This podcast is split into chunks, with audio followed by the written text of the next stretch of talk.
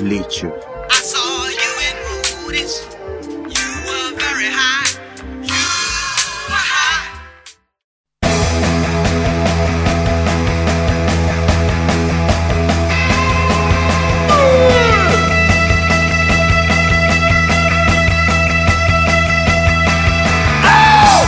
Os nossos convidados especiais. Já isso, que foi que houve?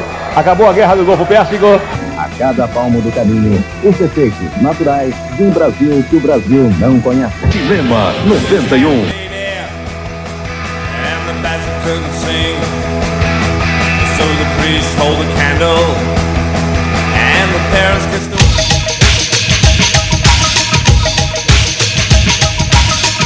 Aliás, deixa eu dizer que, que assisti o show do Primal Screen. Tivemos a sorte de ter esse show aqui em Porto Alegre. Ah, demos muita sorte porque veio para cá, para Porto Alegre, que não é uma coisa tão habitual, né? E além uhum. disso, uh, ainda veio para tocar o seu melhor disco, né? Se bem que, cara, eu vou te dizer que eu sou meio heterodoxo nisso, sabe? Eu gosto tanto do Vanishing Point que eu não sei se o Screamadelic é meu favorito.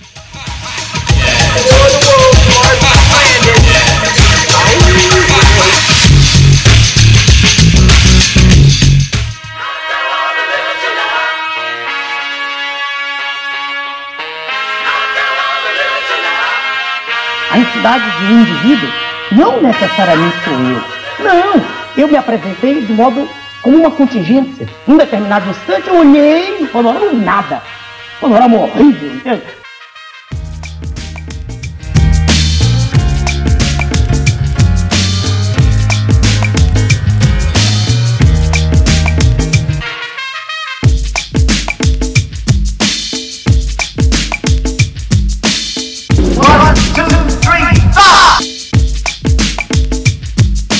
Was potato.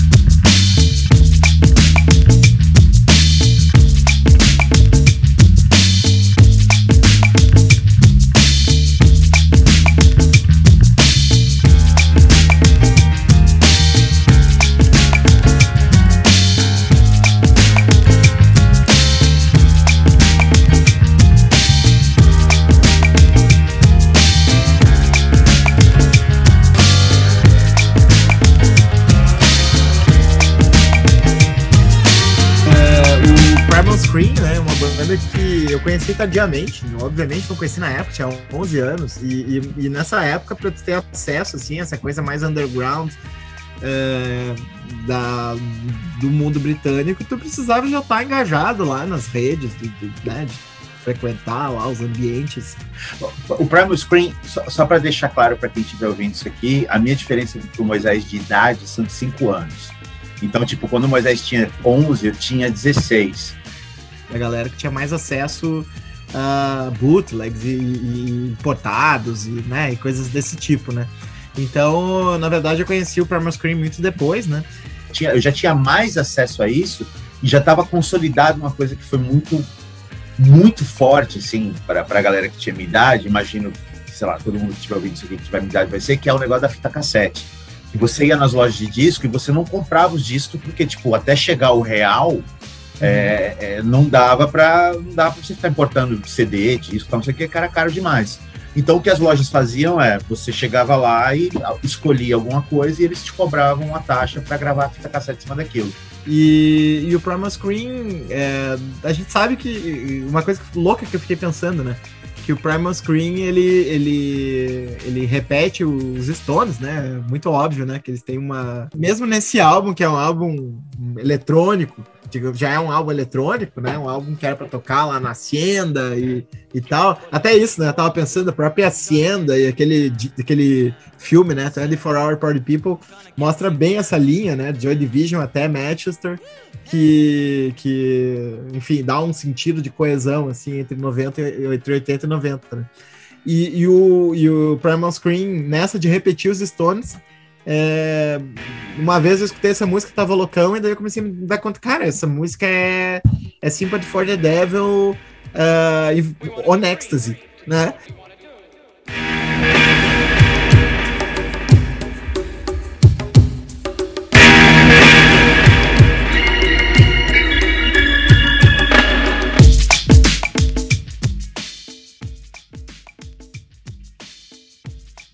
Então, esse sistema já estava muito testado já em 1991, a- quando, quando chegaram essas coisas todas. Então, você chegava na loja, as pessoas já sabiam mais ou menos o teu gosto já te davam, ó, chegou isso aqui, tá, grava pra mim, chegou isso aqui tal, não sei o quê. O Screamadelica, quando chegou, foi uma coisa muito diferente por causa desse negócio da, do- da batida eletrônica, do eletrônico. Até 91, isso não era exatamente uma coisa fácil. Embora quando os Stone Roses tivessem lançado lá o, o primeiro disco, né? Que, se eu não me engano, cara, da minha memória, chegou aqui muito, quase sem delay. Tudo tinha delay, claro. Mas, tipo, coisa de meses. Não, não demorou mais de ano, por exemplo, para chegar. O disco é de 89, se eu não me engano, lá, o primeiro dos Stone Roses. Aquele disco, ele já via com uma coisinha eles já haviam saudados como uma coisinha eletrônica tal, mas, mas nada desse nível do, do, do Screamadelica, né? Porque ela tem até aquela batidinha meio macumbeira do, que os Stones trouxeram de cá do Brasil, né? Em Sympathy for the Devil. E, e tem a- aquela percussão forte no fundo e tal, né? E aí eu fiquei pensando, poxa, os caras. é, porque era, era a onda do êxtase, né? E tal, nas raves, né? A época. Então os caras é, botaram uma música hipnótica, assim, bem nessa, nessa pegada aí. O Screamadelica foi tipo um pé na porta. Mas a ideia é que isso aí já vinha já rodando. Por exemplo, esse negócio de Ned, esse, esse cacete A4 aí, isso já tava desde 88, né? O primeiro single dos Spiral Carpets é o quê? Se eu não me engano, 87 até, 87 para 88. E talvez nesses pré-anos MTV, acho que uma das coisas mais famosas de clipezinho que tava tocando dessa galera era os Charlatans lá com The Only One I Know. Uma, uma É, crítica digamos a- assim, a- eletrônico, a- ao simplesmente. Screamadelica. Ele é um som muito e a percussivo, e né? Ele é um mais. som com uma batida faz muito forte também, ele é um som Simon Reynolds é, muito modal, né? Flash. Naquele sentido que É, a que é um- gente. é um livro muito a legal sobre isso, que, tipo assim, claro que ele tem harmonias e É, tal. drogas, Ele não é modal, rock, puro, né? pop, ele dance, tem muita muito desse, rave, a aspecto da batida. E aí, cara, e, daí eu acho que reativa Pra- que serve exatamente? Uma ritualística, É uma coisa que Uma tá, coisa é- meio- é, é xamânica, assim da mesmo, era Tati, né, é do- que dos caras ocupar esse Vamos- lugar e daí as pessoas estarem ali numa tá experiência intensa na festa, né?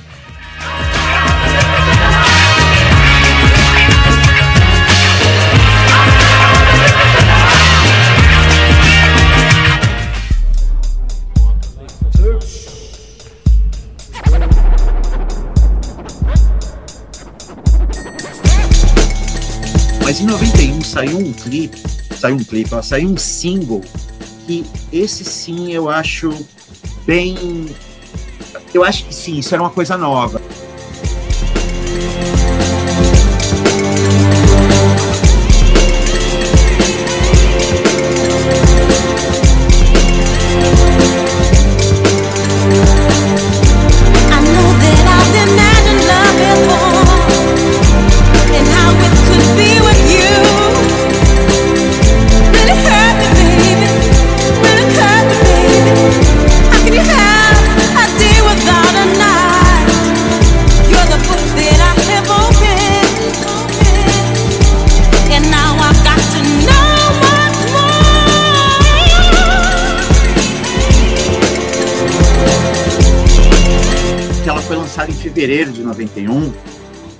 Eles não puderam nem lançar o single com o nome Massive Attack. É o primeiro single deles, eles tiveram que lançar só o Massive, porque estava rolando a Guerra do Golfo e eles sabiam que se eles pusessem o ataque no nome, a BBC ia cortar a parada. Eu tenho dois problemas com essa música.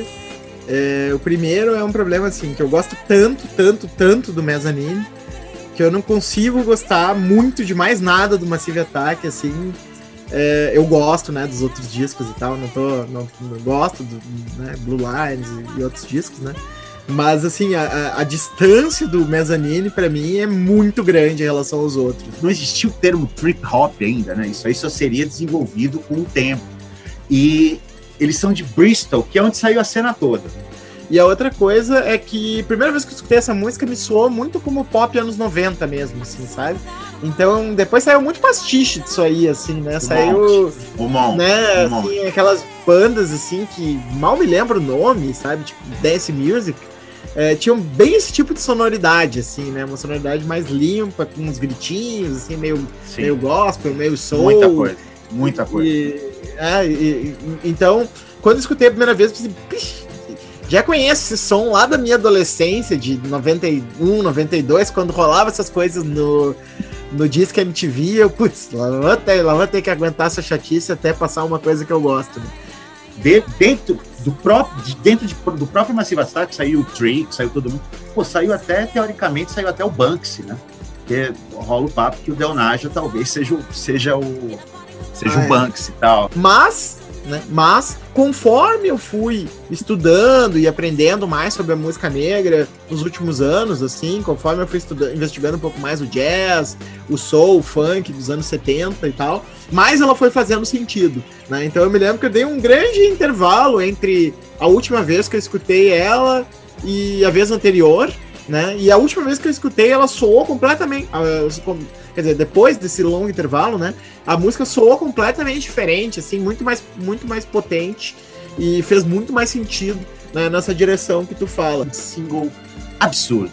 Porque aí eu acho que tem essa coisa que o Primal Screen fez no Screamadérica, só que eu acho que tem algo novo. Que é essa batida. É, é- é tudo utilizado de uma maneira que você não vai dizer, tipo assim, não, isso aqui parece. Como, porra, você ouve, como você falou, você ouve Loaded é, é Sympathy for the Devil drogada, sabe? Com, com êxtase e tal. Isso aí não, isso aí é a batida do, do hip hop, é o vocal soul 60, é a orquestração meio Isaac Reis, mas tudo junto fica uma coisa muito diferente. Ah, então eu curto pra caramba Massive Attack, acho que é uma banda gigantesca, né? do- Dos anos 90 aí que, que surgiu. Que é o lance do E trip DJ. hop é muito minha São- onda, são né? Eu adoro que trip são- hop, adoro trip, são adoro montadas por DJ, né? né? O Andy, é o Andy Weather. acho- tem, acho tem uma, tem uma conexão também com o Primal da- Screen, da Loaded. que você colocou aí. E aí, no caso do Massive Attack, você tem dois DJs sensacionais que estão montando. Ou seja, os anos 90 é, é um negócio tão canibalizante que o grande músico dos anos 90 talvez seja o DJ, né?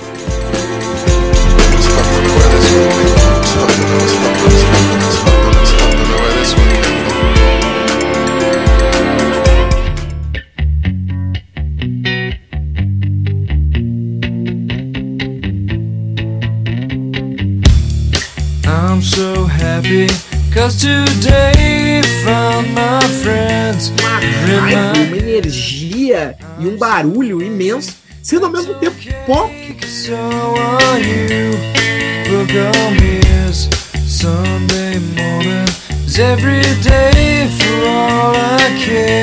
Eu me aproximei muito mais dessa levada do que se chamava naquela época de, de, de guitar bands. Uma música que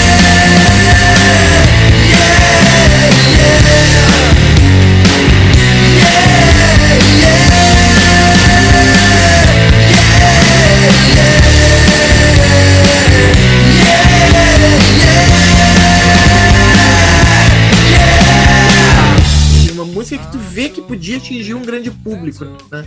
Uma, uma síntese incrível, assim, né? Mas eu, eu quis tocar Lithium, não Smells Like, porque, embora Lithium seja uma música, assim, basicona e tal, bem, bem Pixies, né? Eu tô achando interessante porque você é da mesma geração que eu, mas esses cinco anos fizeram uma puta diferença, assim, porque você era uma criança praticamente, né? 11, 12 anos é muito, é, é muito, é muito, muito crescendo ainda. Cara, o, o clipe em particular, né? a música com seu grito e o cara dizendo que é feio, mas tu também é. Com o clipe, o clipe com o cara com o cabelo todo sujo, com aquele blusão surrado, se jogando na plateia, quebrando os instrumentos. Cara, pra galera como eu, que tinha 11 anos, 12 anos naquela época, 12 anos, o clipe deve ser de 92, não de 91, deve ser um pouco, ou final de 91. É, cara, foi muito louco a sensação, assim, sabe? já dos meus 15 para os 16, o Nirvana, na verdade, ele, ele veio num contínuo que existia para aquela galera que, eu, que, que a gente ouvia música, como eu te falei, a gente no final dos anos 80, a gente gravava muita fita. Que ninguém falava guitar bands, né? Todo mundo falava guitar bands. Tipo, eu quero ser isso. Eu quero essa energia aí. My Bloody Valentine, Isn't Anything, foi um disco que, tipo assim, su- surpreendeu muito mais do que o Loveless, porque ele caiu mais como uma bomba para todo pra, pra galera que tava ouvindo aquilo naquela época, e foi lançado no Brasil antes do Loveless sair, né? Ou seja, tipo, saiu lá fora, acho que, acho que é 88, aqui chegou em 89, a Stileto lançou. A Stileto, aliás, tem que entrar nesse podcast porque foi uma gravadora que fez um prestou um serviço assim absurdo. Essa revolta é, meio, meio mal explicada, assim, né? No sentido de que tu não sabia exatamente o que te, que te revoltava, mas tinha uma coisa muito errada com o mundo, né? A gente não sabia ainda descrever, né? Que, sei lá, o mundo tinha sido muito interessante e depois tinha passado por um grande rebote conservador, né? E tava virado numa coisa completamente é, comercial e moralista ao mesmo tempo, né? Que foi o re- reflexo do Reagan e da Thatcher e da ascensão neoconservadora no mundo, né? E, e a gente estava muito antenado nisso, assim. Quem eu, eu digo, a gente, a galera onde eu tava dentro ali, né? Então, tipo, você, você já lia as revistas, já lia os Melody Makers, já lia as Kill, Spin, o caralho a quatro, e já via as, a- a- essas, essas guitar bands, esses walls of guitar.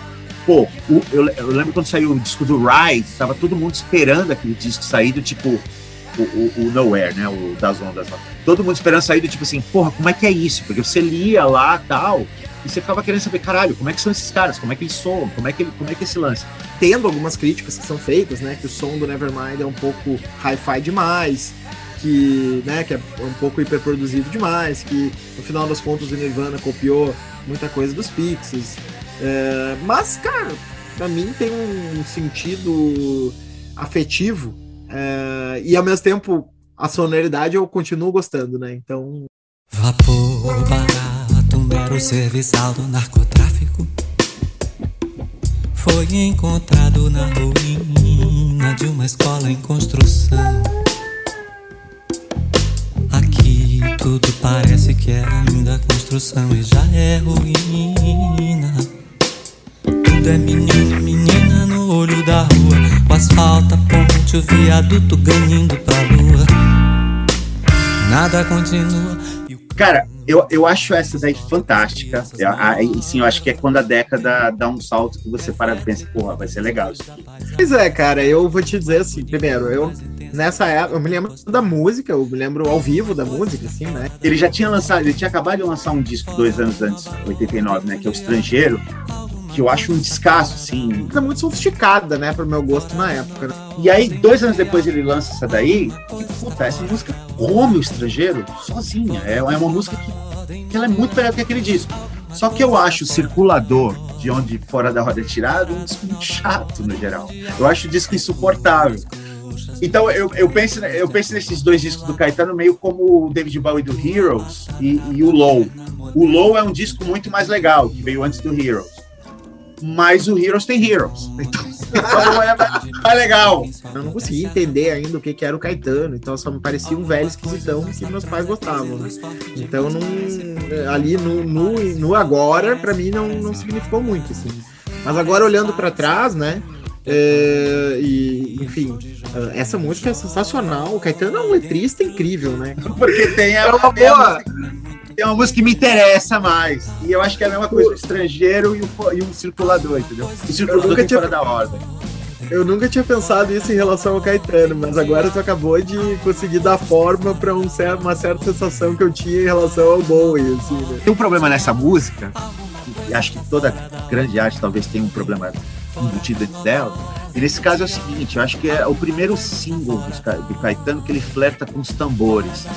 E eu acho que isso é uma derrota completa, porque a partir dos anos 90, o- a- a- depois do circulador, né, é, é- é só tambor. É o Jacques Morelenbaum controlando tudo ali nos arranjos e a tamborzada comendo solto. Aí ele começa a soltar aqueles, aqueles discos insuportáveis, pra mim, né? Livro, Prenda Minha. Ele entra naquela onda de fazer música latina. Porra, eu acho que ele só vai começar a se soltar de novo naquele disco lá com, com, com o Jorge Malt, né? Quer dizer, que loucura, né? A gente escutou um pouquinho da música aí e, e as coisas todas que ele consegue sintetizar, né? Hoje, agora o cara lançou esse, esse, esse single aí dos Anjos, é, esqueci Tronchos. agora do nome, né? Anjos Tronchos, né? Da, falando do Vale do Silício. Quer dizer, Caetano é muito uma antena da época, né? É um, é um cara desgraçado, né? Ele tá sempre é, muito a par, né? De tudo que tá, tá rolando e, e- e sintonizado com o momento. Fora da ordem, eu acho que talvez a grande música dele, mas definitivamente uma das grandes músicas dos anos 90. Não só do ano de 91, mas dos, an- dos anos 90. Mas o Caetano nos anos 90 é chato pra caralho. A nova ordem mundial, quer dizer, o início da globalização, quando a palavra entrou na moda e tal, né? Se dava cursos para as pessoas explicando o que era globalização e tal, naquele, naquele período, né? Que tinha acabado o mundo bipolar, então agora é o mundo globalizado, né? Então, muito bacana, assim. E eu concordo contigo, acho muito chato o Caetano na década de 90. Eu não, não gosto. Não. Assim, não, não sou um extremo conhecedor, justamente porque eu escuto o álbum, meu Deus, coisa chata, nunca mais quero escutar, né? Então, eh, acho que depois, na década de 2000, ele faz muitas coisas boas, eh, mas na década de 90 não dá pra aguentar. assim. Quando vem os anos 90, ele vem junto com todo com toda uma ideia de, de ironia, de, de autodepreciação, de, de, de- E eu acho que isso reflete muito na imprensa na época. Eu acho que é, é- é a época, assim, é a época André Forastieri. Eu, eu não tenho nada contra o André Forastieri, pessoa, tal. Sei lá, não conheço o cara. Tenho certeza que é alguém muito capaz do que faz e muito bom. Mas ele, para mim, ele simboliza toda uma época de, de, de anos 90 que tinha que ser é, irônico, cínico, bobo, e, e- e tem- tinha que detonar tudo que tinha. é, não era uma coisa tipo assim, os anos, os anos 80, que você tinha que é, é, refazer tudo dos anos 70, 60, você refazia com algo novo, com algo novo. Não, aquele Tem começo, os anos o 90 era do- tipo, dos Titãs, né? Tem tudo é ruim. Bom, É, é, da Califórnia. É, Todo tem- não é o que vem. tem- Tem uma mundo. todas gaúchas, né, tem um horrorosas, né, os Havaí, maluca, o Nenhum de drogas Nós. os surf tudo doido. Então, né? Então, cara, nessa pra brasileiro tudo que era dos anos MPB, 90, música brasileira a- não A prestava. primeira parte foi dureza. Era né? uma época A muito complicada. Embora seja nos anos esse 90 começo que a música brasileira começa a ser né? gestada novamente come- para voltar. Cara, até porque as bandas não sabiam lidar direito com a coisa, né? Elas vinham dos anos 80 com uma sonoridade mais crua. Quando chega nos, nos 90 é o Titãs tentando fazer o que tava fazendo lá fora. Seus paralamas de sucesso meio que como eu diria, sofisticando o som, mas não ficando uma coisa muito muito bacana, né? É, nada funcionava. Legião Urbana tentando ser psicodélico, progressivo, e agora, agora vai, vamos tentar ser super sofisticado e tal. Oh, du nouvel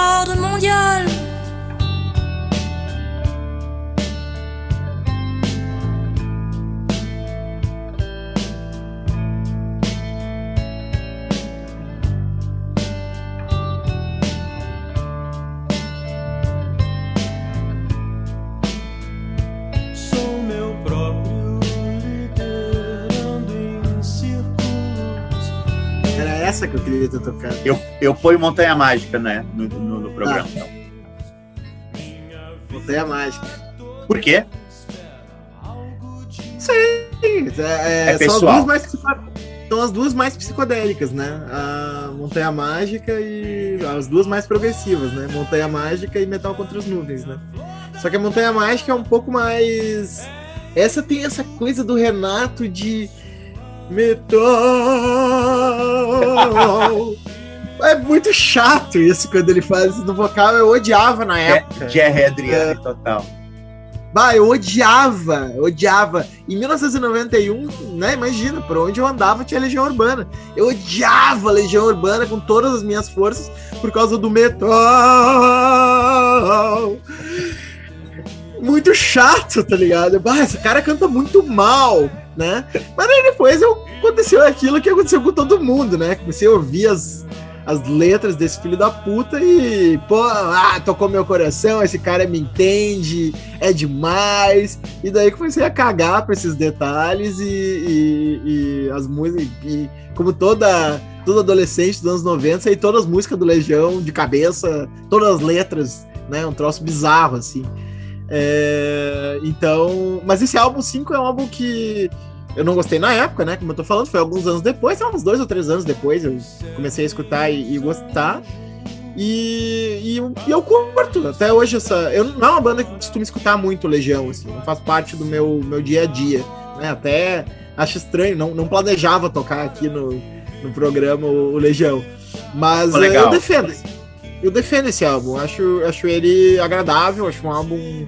Gosto da psicodelia, né? Especialmente essa música da, da Montanha Mágica, acho que dá uma, uma viajada, dá uma chapada mesmo. Parece que tu tá no meio do, do Saara lá no, no, ah, ah, no meio de um negócio lá dos árabes, lá, se enchendo de, de, de coisas. De, de- de, eh, coisas aromáticas lá que te levam para outros mundos, né? E sei lá, eu, eu, eu gosto, gosto desse álbum. Não tenho maiores argumentos. Não, não, não, maravilha. Qual, qual a tua relação com o polígono da fama ali dos anos 80? Paralamas, Legião Urbana, Titãs. Você ouvia, você ouve, você ouvia, como é que é o lance?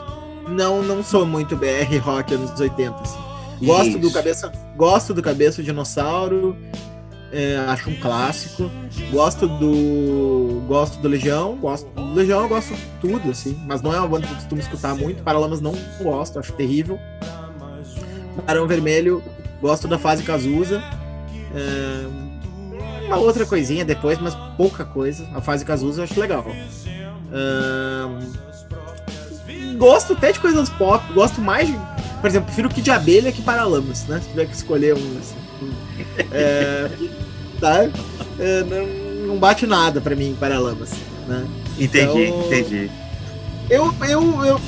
A minha geração, né? Que a, toda geração nega a anterior, né, cara? Então a minha geração tinha uma coisa muito, muito, muito tumultuada com os anos 80, né? Eu detestei os anos 80 até pouco tempo atrás, né? Até, sei lá, 15 anos atrás, né? Quando eu comecei a recuperar e ver que era legal, né? Tipo, eu tive que ver aquele filme lá, que eu já referi aqui, né? Do, da Hacienda, do 24 Hour Party People, pra sacar que Joy Division era legal. E aí eu fazia o vídeo, Joy Division, porra, é legal pra caralho, Joy Division e tal, é bom pra caralho. Hoje é uma das minhas bandas favoritas. É, é, mas assim, na época, cara, tu tocava Love You Tears Apart, eu te jogava um tijolo na cabeça, cara. Eu achava muito ruim, muito, meu Deus, coisa horrorosa, né? Esses sintetizadores, essas, essas- esses barulhinhos dos anos 80. Bota uma guitarra aí, agressividade e tal, esses caras chorando, coisa chata, né? Então a minha geração teve teve muito essa negação, né, da- da- dos anos 80, assim, muito acentuado. O meu cunhado, que é, é, acho que uns três anos mais velho que eu, né, então já tá mais perto até um pouquinho da tua idade, mas que é, tem um gosto musical mais parecido com o meu, né, assim, de pegar bem essa geração, ele não consegue ouvir nada. Então assim, ó, vamos ouvir um Bruce Springsteen, ver se é bom mesmo. Ele, tá louco? Eu prefiro morrer do que escutar Bruce Springsteen e tal. Tira isso aqui perto de mim, né? então, Engraçado. é, tem, tem esse, esse, esse negócio de que a geração sempre tem que matar a anterior, né? Assim, não tem, não tem jeito, né? O negócio surge sempre matando o pai, né? Só que no caso do pai, não é o pai, é, o- é a geração anterior, né? O- Sim, É o que veio logo sim. antes. Sim. Pra mim, Legião Urbana é uma coisa, quando chega esse disco, já, já, já eu perdi totalmente, eu já tinha perdido totalmente o interesse, porque eu ouvi os três primeiros quando saíram, não na época. O primeiro eu tinha 10 anos de idade, mas a partir ali do 2, digamos assim, puta, se você tinha 12 anos de idade naquela época, Eduardo e Mônica era inescapável e todo o Legião Urbana inescapável, então, sei lá, ganhei país é esse de amigo secreto na escola, essas coisas. Então você você você pegava aquilo meio que por osmose e, e eu gostava. Eu realmente eu realmente uns 13 anos de idade eu vi que país é esse era até legal o disco, né? Mas quando quando sai as quatro estações, tal, aquela coisa, cara, quando chega o quinto, eu acho que o problema não são nem as músicas. Eu lembro que eu, eu não ouvi esse disco até tipo, sei lá, 10, 15 anos depois, porque eu não queria ouvir Legião Urbana, porque já tinha virado uma coisa messiânica. Já tinha virado realmente a coisa do, do, do Messias. Em 91, a banda já era o Legião Urbana que todo mundo tem na cabeça hoje em dia. Aquela coisa de encher estádio, flores no palco, é, vocês têm que amar um ao outro. sabe? Esse negócio do messianismo do caralho já estava muito forte. Então, não dá. Já, aí eu já eu não gosto dessas coisas, já, já tinha perdido toda, toda a graça. Depois eu fui ouvir o disco, realmente não gosto, não, não me interessa musicalmente. Mas eu acho que o grande problema do Nirvana, do, do Nirvana, ó, o grande problema do Legião Urbana para mim na época não era a música, era realmente a aura. Era, era coisa, sei lá, U2 em 88. Coisa assim, tipo, não. é. Isso não O tá correto. Era meio assim, né? Muito, muito. É a época que tava para surgir a, a- a tal daquela nova geração ali, né? Skank, J Quest, eles estavam para sair ali ainda, não, não tinha. Não, sim, que é que é um já, já não já não rola mais. Mas engraçado o que que tem nesse nesse nesse Esses vazio caras aí, né? o Skunk e o Quest, são responsáveis por eu ficar não sei quantos anos sem escutar música brasileira, né? Assim, tipo, os caras me traumatizaram, porque ainda depois veio um monte de porcaria, veio Charlie Brown, veio, meu Deus do céu, teve uma época que só tocava isso no rádio, cara, não tem nada que preste no Brasil, velho, que coisa horrorosa. Claro, a gente tava, eu tava ouvindo o troço Preta Porter, né, tava ouvindo o troço na rádio, né, então... Ma- Mas, olha, Moisés, eu não sei se tu vai concordar, mas eu acho que faz, senti faz sentido, cara, porque teve te- é uma espécie de vazio que existe assim, sei lá, no, no- no rock nacional, no pop nacional, entre 89 ali e, e, sei lá, 93, até chegar Skank, essas porra, que eu também não gosto, sou igual você, também acho um horror. Mas eu entendo que até chegar isso aí, esse vazio que houve, ele, ele foi totalmente tomado pelo quê? Por uma coisa que não que não era. Tô falando do rock, né? Na verdade, as, as rádios foram tomadas por sertanejo, por essas porra. E, e, sei lá, axé e tal. Mas, mas o que tinha de, de pop rock aqui foi um apagão que era aquelas coisas de banda cantando em inglês somente. Só tinha banda cantando em inglês. O negócio das guitar bands e tudo mais. Tem uma galera que até né, andou soltando filme aí e tal. É até legal do ponto de vista antropológico assistir aquilo lá e entender como é que aqueles caras se viam. É, é, e que dariam certo. Não. É engraçado porque o Sepultura fez isso, só que o Sepultura saiu e foi fazer a coisa lá fora e depois voltou. Essas bandas que estavam gravando as coisas aqui, eles estão fazendo aqui para ficar aqui. Era muito engraçado. Tipo, eu vou gravar as coisas em inglês aqui por dentro e vou fazer sucesso aqui por dentro. Não, é absolutamente incrível. Tipo, inglês era muito vergonhoso. não dava. Ou seja, tinha aquele papo em off, né? Que, não- que, que acabou não indo, né? Pro programa que o Alex. eu acho que foi. Foi? Eu acho que foi. Eu acho que foi. Foi um trechinho, né? Foi um trechinho, né? Isso, isso. que o Alex falou também da questão. Pra mim foi muito importante aquilo, né? Ver um cara que entende de fato de música, não é só um, um fã como eu, né? Um cara que de fato manja do negócio Aham. tecnicamente. Falar da, da, da aderência, né, do inglês ao rock, né, em relação ao português. E sempre teve esse mal-estar, assim, na minha, no meu ouvido, né, de pensar, porra, eu sou um filho da puta, por que, que eu gosto mais de escutar o rock em inglês do que em português? É, eu tenho preconceito com a minha própria língua? Não, mas a gente sente que tem uma, uma- um veludo, né? Uma coisa do, do, do inglês que desliza melhor pelo, pela sonoridade do rock do que o português, né? Agora é muito ridículo tu fazer um troço pro teu próprio país consumir inglês. Aí é. Se eu já Também acho não- ridículo na universidade a gente fazer congresso acadêmico em inglês, sendo toda a plateia brasileira e tal, já acho um troço completamente ridículo isso acontecer. Ah, mas é internacionalização. Internacionalização, caralho, só tem brasileiro aqui na plateia. A gente tá falando inglês entre nós, né? É, se eu já acho isso ridículo, imagina uma banda de rock, né? Sim. Que é pior ainda. né? Sim, sim. Perfeito, perfeito. E essa, inter- essa internacionalização rolou forte porque tinha esse espaço aí, né? Não tinha ninguém para preencher isso aí. Quem preencheu? Nirvana. Nirvana preencheu é- tudo. Isso era uma coisa muito forte, cara, na época. Puta, quando o Sepultura vinha fazer show, entre Cara, 89 e 90, era foda. Primeiro eu pensei assim, pô, não não é tão aleatório ter gostado de metal depois, é, ter, ter tido a minha Não, fase metaleiro, porque tinha Não, uma, né? tinha uma pegada de metal, até no próprio Grunge, né? O Soundgarden tinha uma, uma pegada bem pró- próxima do metal, né? Então, O Soundgarden Era era, um uma caminho. banda de metal. Sim, Eu sou, eu sou forjado no Rock in Rio, né? Em, em- em 85. Foi, foi o que me levou pra música. Tipo assim, como acho que todo mundo da minha idade, todo mundo cantou com aquilo. E era metal.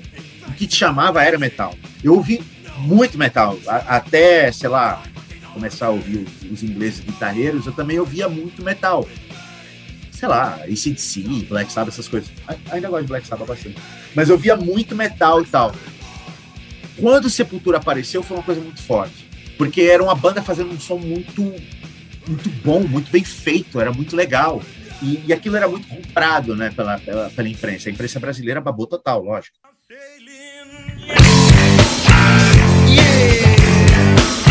Oh yeah. Yeah.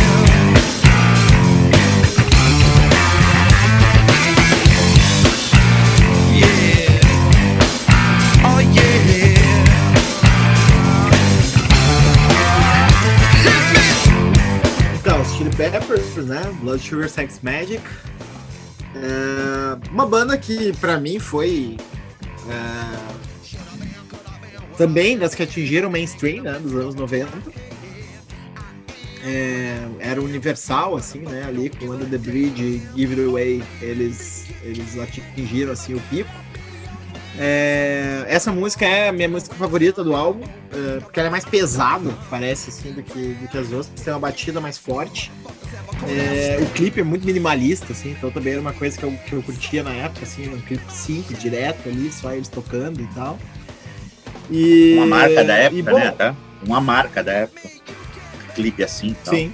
A banda já vem nos anos 80 fazendo esse som, é, é, o funk metal, essas coisas da pegada, mas assim, era uma coisa mais de nicho e o som não era tão grande, não era tão preocupado em vender, né? Quando você lança uma, uma balada tipo Under the Bridge, é óbvio que você sabe que você quer ir pra FM forte. Pra mim, é- eu sou muito fã do Fruciante, assim, eu acho ele guitarrista demais.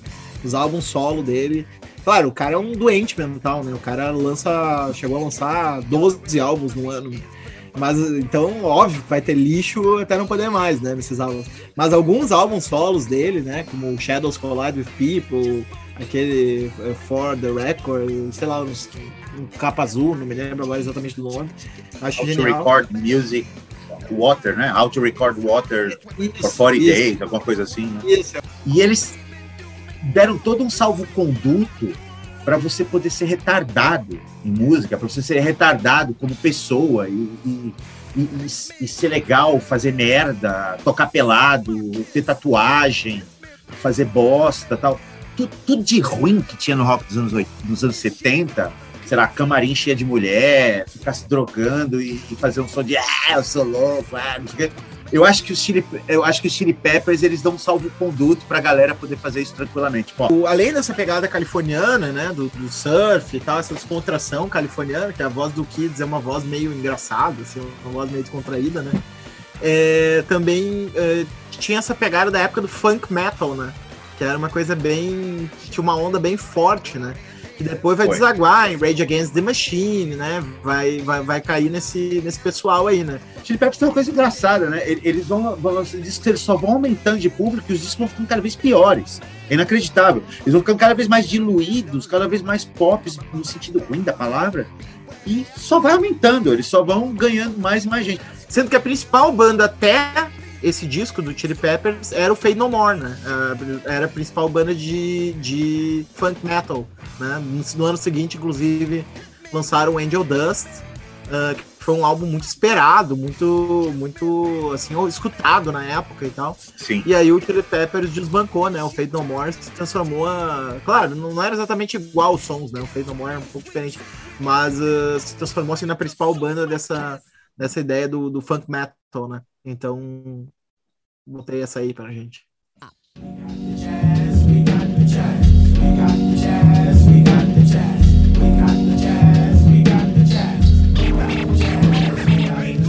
Stern, firm, and young with a laid back tongue. The aim is to succeed and achieve at 21, just like Ringling Brothers. Our days in astound. Captivate the mass, cause the prose is profound. Do it for the strong, we do it for the meek. Boom it in your boom it in your boom it in your Jeep, or your Honda, or your Beamer, or your Legend, or your Benz. The rave of the town to your foes and your friends. So É, então, cara, isso aí, eu, eu acho o Tribe Called Quest uma coisa genial. E eu gosto muito dessa onda de, de hip hop jazz, foi muito forte também naquele começo dos anos 90. É, então, ah, na época isso aí não, não me interessava em nada, né? Porque eu achava um som muito, muito manso. que veio junto com o Gangsta, né? Vai, um pouquinho depois. É, o Dr. Dre lança lá, o The Chronicle, aquela coisa, mas teve esse outro lado, que era o lado que pegava aquela aquela aquela dica do De La Soul, né? De misturar jazz, misturando 60, no disco que eles lançam em 88, o, o Three Feet High and Rising. Eu queria uma coisa mais agressiva e tal. Então essa batida jazz é, era uma coisa assim, quer dizer, meu Deus, som de velho, não quero nem chegar perto desse som aí, coisa horrorosa. E aí vem Tribe Called Quest, Digable Planets, Gangstar, todo mundo começa a lançar essa vibe de, de fazer os raps em cima de uma batida mais jazzificada, com os baixos acústicos, mas né? Pelo amor de Deus, tira essa música. Já hoje me interessa muito, né? Esse tipo de som. É, justamente porque eu tô cada vez mais interessado nessas combinações do jazz e, e, tá rolando, né? Uma nova onda de jazz uh, muito bacana que, que, funde com elementos de hip hop. Tudo com um, um, sample de batida forte, mas começa dessas misturadas, né? Até que chega naquele estouro gigantesco que foi o US 3 lá. Buscar essa memória aí desse tempo pode ser interessante para Beast Boys, acho que tem né, essa pegada também de jazz, né? No, em alguns álbuns, né?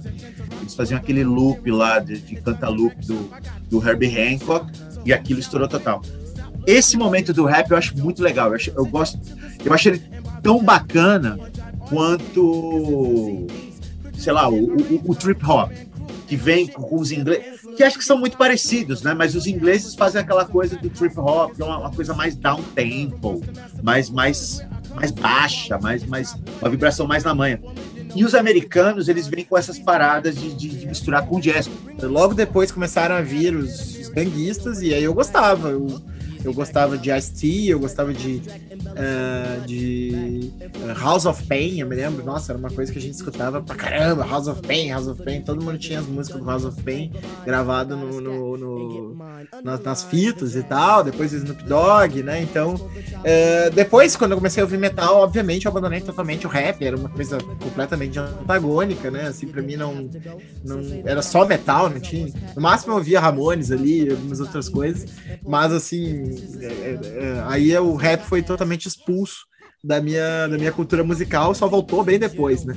Que é um pouquinho mais é, mais eletrificado, digamos assim, mas ainda assim é tudo mais acústico, tudo mais na manha. Isso eu gosto bastante, porque o, o gangsta rap em si, ele não me interessa tanto. Assim. Quando começa, vai os, os Snoop Dogg, Dogg, acho que é de 94, né, o primeiro do, do Dogg, eu não lembro. Mas tem o Dr. Dre, que são discos que eu gosto hoje, hoje em dia, eu, eu acho eles discos até legais. Mas o que eu gosto mesmo é essa parada do jazz rap da época. Isso, isso, isso é uma coisa que eu gosto. Eu não ouvia tanto, mas com o passar dos anos, caralho, é uma das coisas que, eu mais gosto dos 90 foi esse momento aí.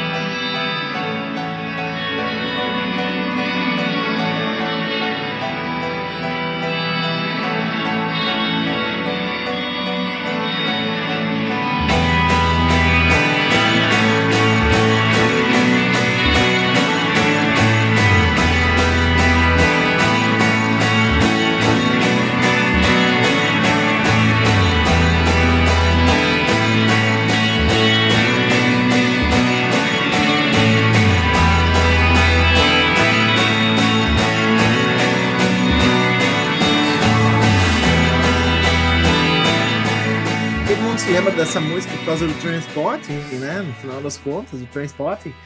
Mas, uh, enfim, é, sobre ela eu, eu, eu, deixei ela por último por várias razões, né? É, primeiro que é pra dizer que eu não toquei My Blood Valentine, que era referência óbvia, né? Loveless, que é um dos meus discos favoritos da vida, tá entre meus cinco discos favoritos da vida. Mas eu não toquei porque eu toco todos os Double Mix My Blood Valentine. Então chega, né? Galera vai, não vai querer mais uh, ouvir as coisas que eu coloco, porque esse cara, esse desgraçado, toca sempre essa mesma coisa, né? Então eu tirei o Loveless na esperança, assim, de que tu tocasse, mas eu sabia que tu não ia tocar também, porque tu achava que eu ia tocar. Então eu tirei o Loveless, né? Não coloquei. É, eu adoro e, disso, e deixa isso claro. Eu adoro o Loveless. E por que que eu tô, tô falando do Loveless, né? Porque esse disco, esse primeiro disco do Blur, que também é uma opinião meio contra-majoritária minha, eu, não, eu acho o melhor disco deles, esse disco azul aí, capa azul. É, e não, sei lá, o Park Life, ou, né, esses costumam ser colocados como os melhores, né? É, é o meu disco favorito, justamente porque ele tem uma pegada shoegaze, né? Ele tem uma, uma, tem. uma, uma coisa mais psicodélica shoegaze, ele, ele usa um pouco as paredes, né, de guitarra, uh, e, e, e, sempre foi, assim, eh, essa música e algumas outras ali mais psicodélicas desse disco sempre foram as minhas favoritas do Blur. Eu gosto também daquele Blur, aquela pegadinha de Boys and Girls, uh, Coffee and TV, né? Essa, essa pegadinha Blur uh, de gozação ali da sociedade britânica, o popzinho. Uh, acho legal. Mas o Blur que eu gosto mesmo é esse primeiro Blur aí, desse primeiro disco. Que que uh, vai que depois vai ficar celebrizado então pelo filme, mas que tá, né, entre meus favoritos, por isso que eu coloquei. E que, que já nos conecta, né, com o que virá depois mais tarde, né? Mas, mas aqui ainda um Blur uh, não Britpop, né? Um Blur pré-Britpop, né? Mais ou menos uma história mais ou menos parecida com o Verve, né? Que também é uma banda que vai, ficar, vai ficar famosa pelo Britpop, né, no Urban Hymns, aqueles, né, aquelas grandes baladas e Street Symphony, né, e Sonnet, Luckman, né, é, mas que é uma banda que começou completamente shoegaze, né, é, você pega aquele primeiro álbum do Verve, né, o verde aquele, é, é o verde não, o azul, né, é, da caverna aquele, que agora me fugiu o nome, acho que é The Verve mesmo o álbum. Acho que é The Verve, é The Verve. É The Verve. Tem até umas paradas Crouch Rock ali, é estranho isso. Exato, é um álbum super. E mesmo Northern Soul, né, que já tem alguns elementos ali mais pop, né? Tem é, History, tem On Your Own, né? Umas músicas bem pop. É, também tem umas músicas pesadonas, psicodélicas, bem com paredão de guitarra e tal. Então é, já fica é, bem escrito. Já que eu não coloquei My Blood Valentine, eu coloquei indiretamente o Blur para dizer assim da inscrição é, é, muito clara no rock britânico dos anos 90 da parede de guitarra, né? Eu curtia porque me parecia o, o Blur nesse momento é, era uma banda estranha porque ele prenunciava alguma coisa que seria o Britpop, né? Como você está falando. Eu acho que já tem There's No Other Way é uma música Britpop. Sim. Embora essa que você colocou e, e, muita coisa no resto do disco fosse mais ligada a um shoegaze, assim. Dá pra ver um DNAzinho shoegaze ali. Mas não era. Então, tipo assim, naquela época que a gente ouvia os Ride, ouvia os My Blur Valentine e ouvia o Blur, pensava, tipo, porra, o que é isso exatamente? Isso não é legal. Isso é pop, isso, isso não bate, não pegava de uma coisa que depois daria. Mesmo assim, eu nunca embarquei. Eu, eu tenho amigos que já gostavam de cara. E quando saiu o outro o segundo disco, Life is Rubbish, aí os caras acharam que, não, esse é o disco, esse disco maravilhoso. Acho até engraçado você achar esse aí o, o mais legal. Realmente é, é contra a maré, assim, total, porque isso é visto como um ensaio, normalmente, para dar um salto. Era uma banda que tinha as influências dos anos 80, ainda para tentar agregar para os 90, assim, não estava muito claro. A, isso é uma discussão boa. A, a Storm in Heaven é o nome do, a do Storm Heaven. É verdade, não é, não é Verve, é Storm in Heaven. aqui, mas me veio na cabeça, eu não pude deixar de falar. O, é verdade. O, mas assim, ó, é, eu acho que o que eu gosto justamente desse disco é que ele é mais cru, sabe? Ele é mais ensaístico, assim, esse disco do Blur, assim, é uma coisa. Não tá tão fechadinho, né? Eu acho que é isso que eu curto mais. Ele é mais lo-fi, assim, do que, do que os é. outros, né? Então é, eu acho que é isso que eu, que eu curto no, no som.